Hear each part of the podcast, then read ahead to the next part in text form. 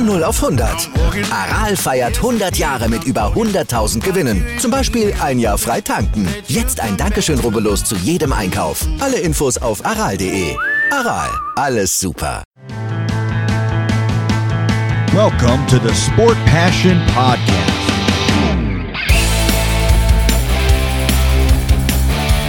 And here is your host, Lars Marendorf.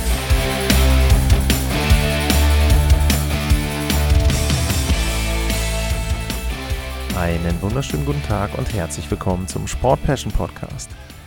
Heute geht's in die Wüste und ich schaue voraus auf die Saison 2022, 2023 der Arizona Coyotes. Die Arizona Coyotes waren in der letzten Spielzeit das zweitschlechteste Team der NHL. Lediglich die Montreal Canadiens hatten weniger Punkte. Die Coyotes waren aber das Team mit den meisten Niederlagen. 50 waren es dann insgesamt. Der letzte Platz der Central Division. Es gab auch Lichtblicke. Zum Beispiel hatten die Nashville Predators gegen die Colorado Avalanche eine positive Bilanz und haben von acht möglichen Punkten fünf geholt. Also wenn sie nur gegen Colorado gespielt hätten, dann wären sie wesentlich erfolgreicher gewesen. Könnte man ja daraus ableiten. Liegt natürlich auch immer daran, wie Colorado gespielt hat und so weiter und so fort. Aber ja, fand ich erstmal einen interessanten Fakt und immer mal wieder so eine nette Side Story, wenn man da auf die Statistiken schaut. Schauen wir doch gleich mal drauf auf die richtigen Statistiken, nicht auf so eine Spezialstatistik. Die Coyotes waren das Team mit den wenigsten Toren. 206 Tore waren es.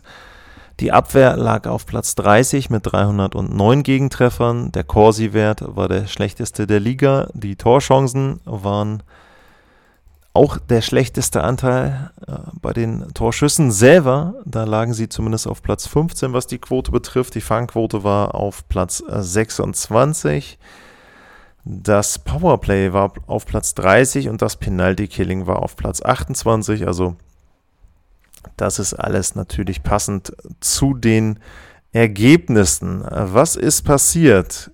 Was hat Bill Armstrong, der General Manager, in der Offseason gemacht? Erstmal sind ein paar Spieler gegangen. Einige davon haben noch gar keinen neuen Vertrag.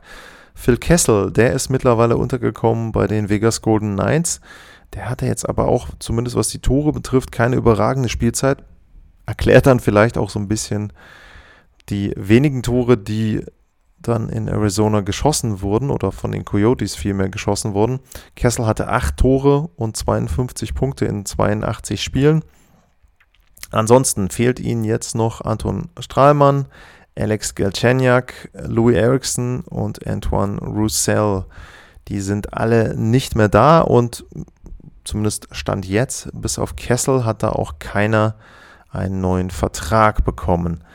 Es sind ein paar Spieler gekommen, allen voran Zach Cassian aus Edmonton, Troy Stecker kam von den Los Angeles Kings, Nick Bukestad aus Minnesota, Patrick Nemeth kam von den Rangers. Und Josh Brown kam aus Boston. Und man muss dazu sagen, bei den ganzen Transaktionen, jetzt auch im Sommer, aber auch zur Trade Deadline in den letzten Jahren, da wurden fleißig Draft Picks gesammelt. Und nur damit man das mal einmal gehört hat, in den nächsten drei Jahren haben die Coyotes in den ersten drei Runden des Drafts insgesamt 18 Picks. Normalerweise hat man ja in jeder Runde ein, drei Jahre mal drei Draft-Picks wären neun, also sie haben doppelt so viele Draft-Picks, wie sie normalerweise hätten. Man muss aber auch ein bisschen einschränken, da sind keine Erstrunden-Picks dabei zusätzlich, also das haben die Teams da vermieden die mit den Arizona Coyotes dort Geschäfte gemacht haben. Aber trotzdem, der Trend ist klar. Es geht darum, möglichst viele Draftpicks zu bekommen, möglichst viele junge, gute Spieler zu bekommen, um eine Basis zu setzen für die Zukunft, die in ein paar La Jahren liegt. Warum das so ist, da komme ich gleich noch zu. Aber wo ich schon bei Verträgen und Draftpicks bin, das kann so weitergehen in der nächsten Spielzeit. Also Arizona wird sicherlich ein Team sein, was versucht, dort entsprechend Draftpicks weiterhin zu sammeln. Und ein Weg, das zu machen, ist über Salary Cap Space, den ich anbiete, den Gegnern und äh, dann bei Tauschgeschäften irgendwo mit einsteige und sage, hier komm, ich nehme die Hälfte des Gehalts oder 25 Prozent. Und da haben die Coyotes noch reichlich Platz unterm Salary Cap. 20,3 Millionen Dollar stehen da noch zur Verfügung, um theoretisch neue Spieler noch zu verpflichten. Das mag auch an der einen oder anderen Stelle noch passieren, aber sicherlich nicht in großem Maßstab mit großen Gehältern. Und dann ist es so, dass eben dann der Rest als Miete sozusagen zur Verfügung steht, falls andere Teams den irgendwie nutzen wollen. Tja, und ich habe angedeutet, dass die Coyotes nicht unbedingt bestrebt sind, jetzt in dieser Spielzeit, in der nächsten oder auch in, sage ich mal, drei Jahren richtig konkurrenzfähig zu sein. Warum ist das so? Arizona wird in der nächsten Saison und bisher jedenfalls auch in den nächsten drei Spielzeiten in der neuen Halle der Arizona State University spielen. Das ist jetzt auf den ersten Blick oder wenn man das das erste Mal hört, ja, kann man sagen, okay, Universitäten haben ja in den USA auch durchaus große Stadien. Da gibt es ja Footballstadien mit bis zu 100.000 Zuschauern oder mehr sogar noch, meine ich. Und dann kann ja so eine Halle auch nicht so schlecht sein. Nur die Halle der Arizona State University, die fast 5000 Plätze. Und ich habe jetzt noch nicht den letzten Plan gesehen, wie tatsächlich dann die Sitzanordnung dort sein soll. Es gibt also auch Kalkulationen, wo gesagt wird, dass von den 5000 Plätzen für die NHL noch irgendwie dreieinhalbtausend überbleiben. Und das wäre natürlich dann noch mal eine Nummer drunter unter dem, was ja dann schon an wenigen Plätzen da ist. Aber es kann eben durchaus sein, dass da noch weniger Zuschauer reinpassen.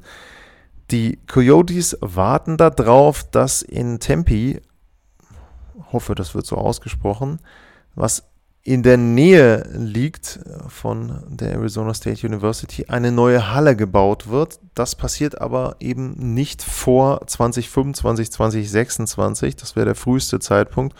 Und dementsprechend hat man sich jetzt eingemietet bei der Arizona State University. Es sind wohl auch schon viele, viele Karten weg, viele Plätze weg. Und ich war ja sehr kritisch in der Folge, wo das Ganze bekannt gegeben wurde, wo die ersten Gerüchte aufkamen, dann eben auch, dass diese Halle genutzt wird. Und ja, ich muss jetzt sagen, also klar, es ist für die NHL schon ein Armutszeugnis, wenn du eine Franchise hast, hast, die dann in dem Fall gezwungen ist, in so einer kleinen Halle zu spielen. Und du weißt, es gibt andere Städte, wo größere Hallen sind und wo wesentlich mehr Zuschauer kommen würden.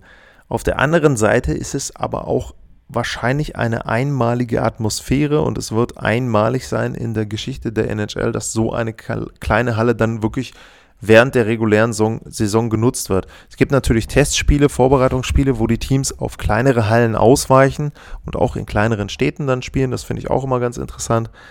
Aber das wird eben tatsächlich dann jetzt der erste Zeitraum, wie lang das auch immer sein wird, werden, wo eine Mannschaft so eine kleine Halle nutzt, zumindest in der modernen NHL. Und naja, wie gesagt, also auf der einen Seite sicherlich sehr enge Atmosphäre. Es ist, glaube ich, die Rede davon, dass man maximal 13 Sitzreihen weg ist. Also wer schon mal in einer der NHL-Hallen war, 13 Sitzreihen hat dann durchaus eben auch schon mal ganz oben der obere Block und äh, da kommen ja dann meistens noch irgendwie noch ein Balkon und noch irgendwie zwei Ebenen so ungefähr. Also das ist schon sehr nah dran, wenn man dann wirklich nur 13 Reihen vor sich hat und dann da dieses Spiel beobachten kann. Aber es ist eben auch schade, dass es dort noch keine Halle gibt. Was ist sportlich zu sagen? Was ist sportlich zu erwarten? Erstmal geht es darum, dass zum Beispiel dann auch der Superstar, der beste Spieler der Arizona Coyotes erstmal wieder gesund wird. Clayton Keller hatte sich das Bein gebrochen gegen die Sharks am ich glaube, 30. März war es.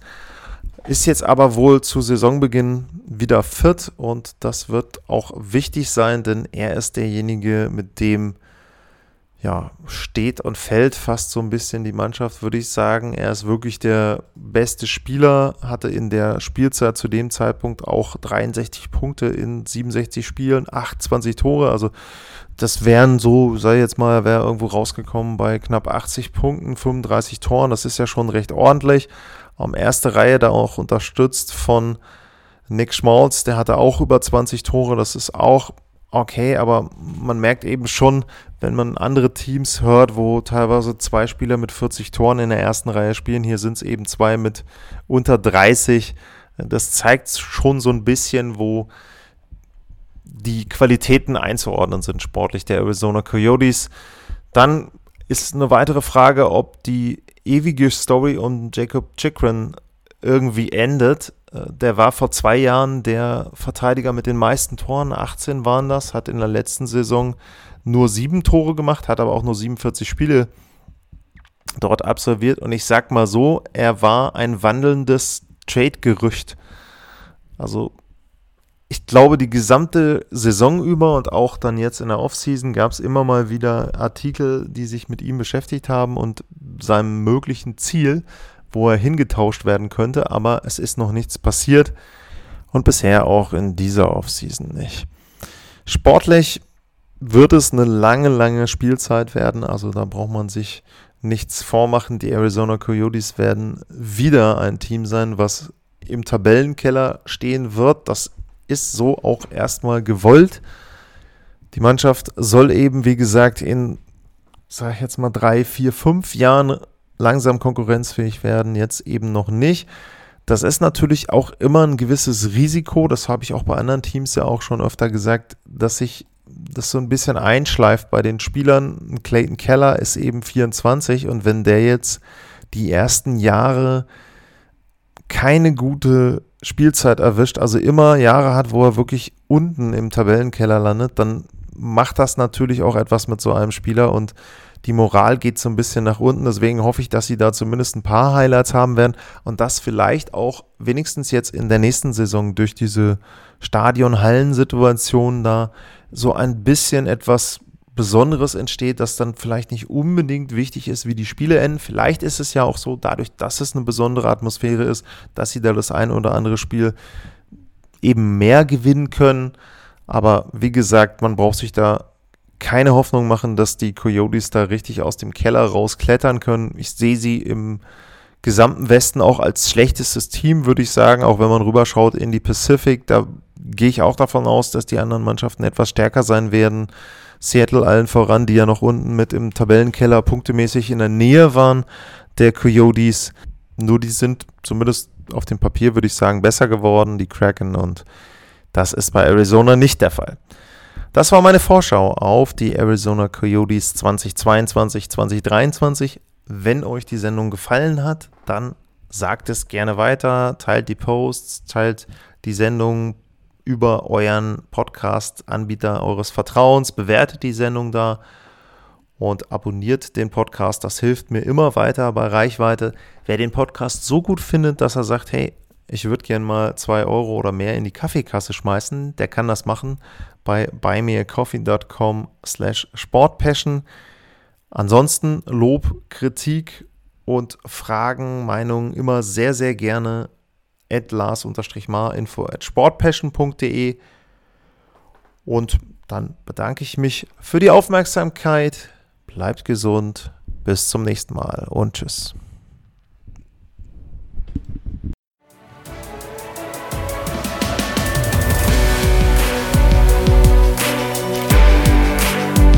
Sportliche Grüße.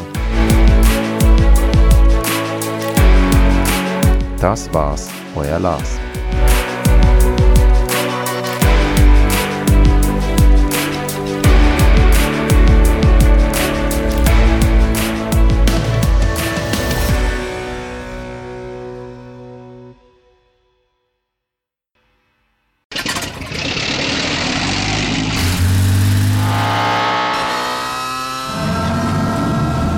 0 auf 100. Aral feiert 100 Jahre mit über 100.000 Gewinnen. Zum Beispiel ein Jahr frei tanken. Jetzt ein Dankeschön, rubbellos zu jedem Einkauf. Alle Infos auf aral.de. Aral, alles super.